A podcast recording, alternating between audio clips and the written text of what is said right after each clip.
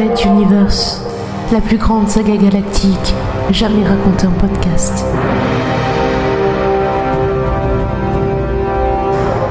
Cinquième chapitre.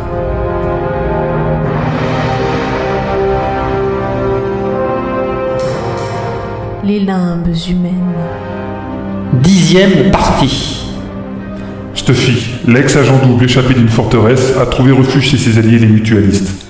Cependant, ce mouvement extrêmement soupçonneux ne semble pas lui avoir fait confiance, et le lieutenant Ralato le captura dans le cachot d'une base mutualiste lors d'une intervention armée.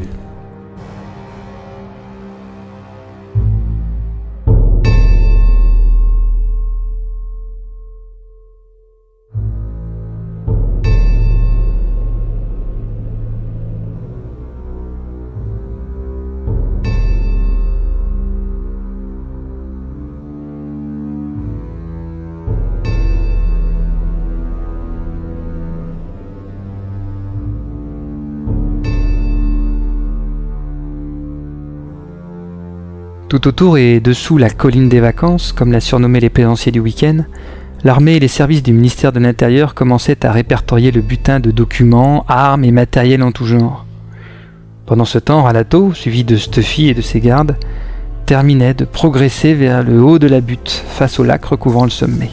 Ah, Stuffy, on ne peut vraiment se fier à personne. Je t'avoue être bien déçu de tes amis.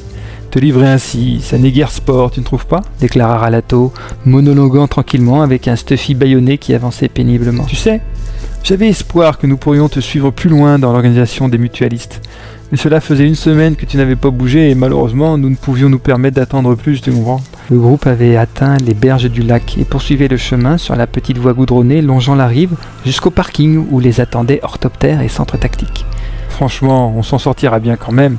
Nous te récupérons et on démantèle une base mutualiste.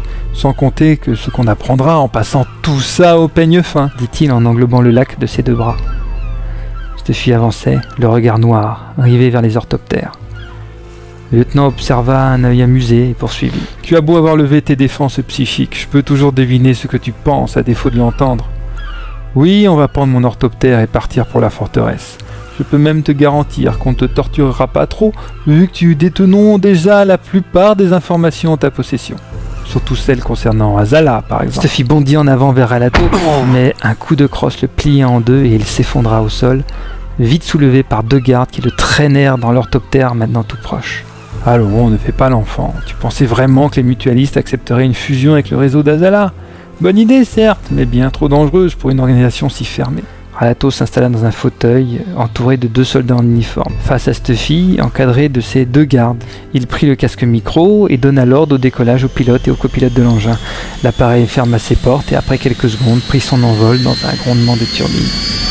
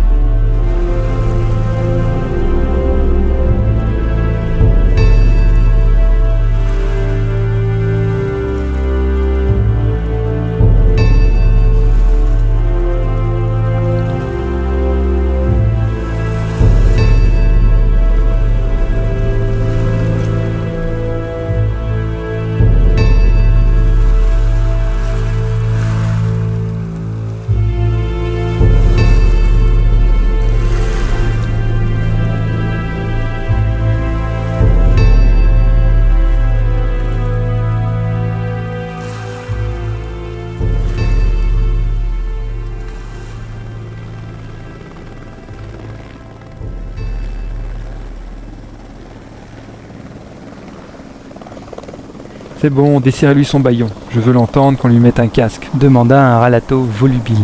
Il n'avait pas menti. L'opération était un succès moyen, mais contre les mutualistes, même les petits pas étaient grands.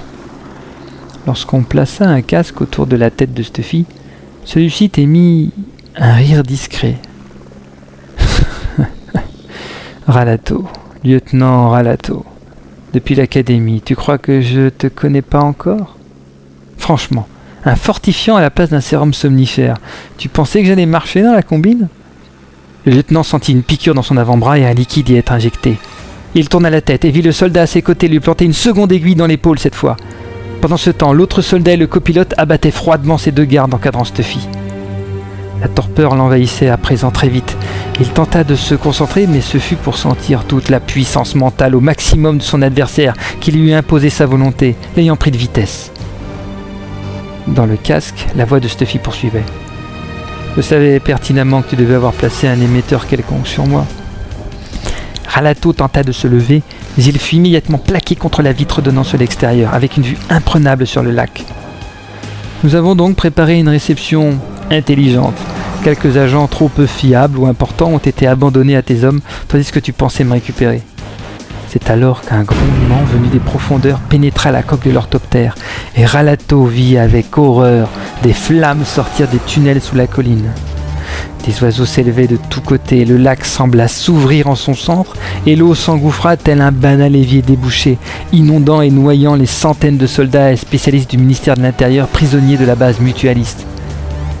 Déjà ses yeux ne percevaient plus la lumière, mais même dans les ténèbres, la voix de Stuffy continuait de le harceler aux portes de l'inconscience. J'avais un seul et unique objectif, Ralato, un objectif que les mutualistes partagèrent immédiatement. Te capturer, toi, l'âme damnée de Pophéus, un des éléments centraux de la sécurité de Materwan. Le copilote prit alors la parole, et en s'évanouissant définitivement, le lieutenant Ralato perçut plus qu'il n'entendit. Bienvenue à bord, lieutenant. Je suis numéro 1 de la section 145G. Vous êtes désormais l'invité des mutualistes.